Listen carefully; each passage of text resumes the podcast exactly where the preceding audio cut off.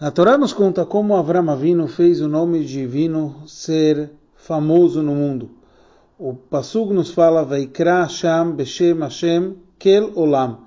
Quer dizer que, Hashem, que Avram fez o nome divino ser clamado como Hashem, que é o Hashem do mundo. E o Midrash nos traz que Avram Avinu dava comida a todos e na hora das pessoas agradecerem, Avram Avinu cobrava deles. E eles falaram, mas está é, tão caro? Ele falou, não, na verdade nem precisa pagar. É só agradecer ao Criador de tudo isso. Então a pessoa se sentia forçado a agradecer para Hashem. E a grande pergunta é, que vantagem tem em você obrigar alguém a agradecer a Hashem?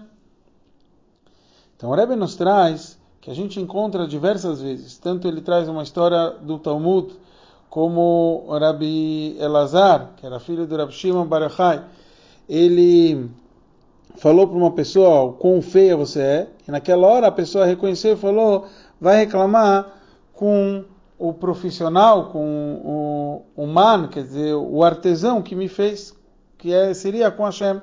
Ou seja, Rabbi Lazar queria, na verdade, despertar essa pessoa.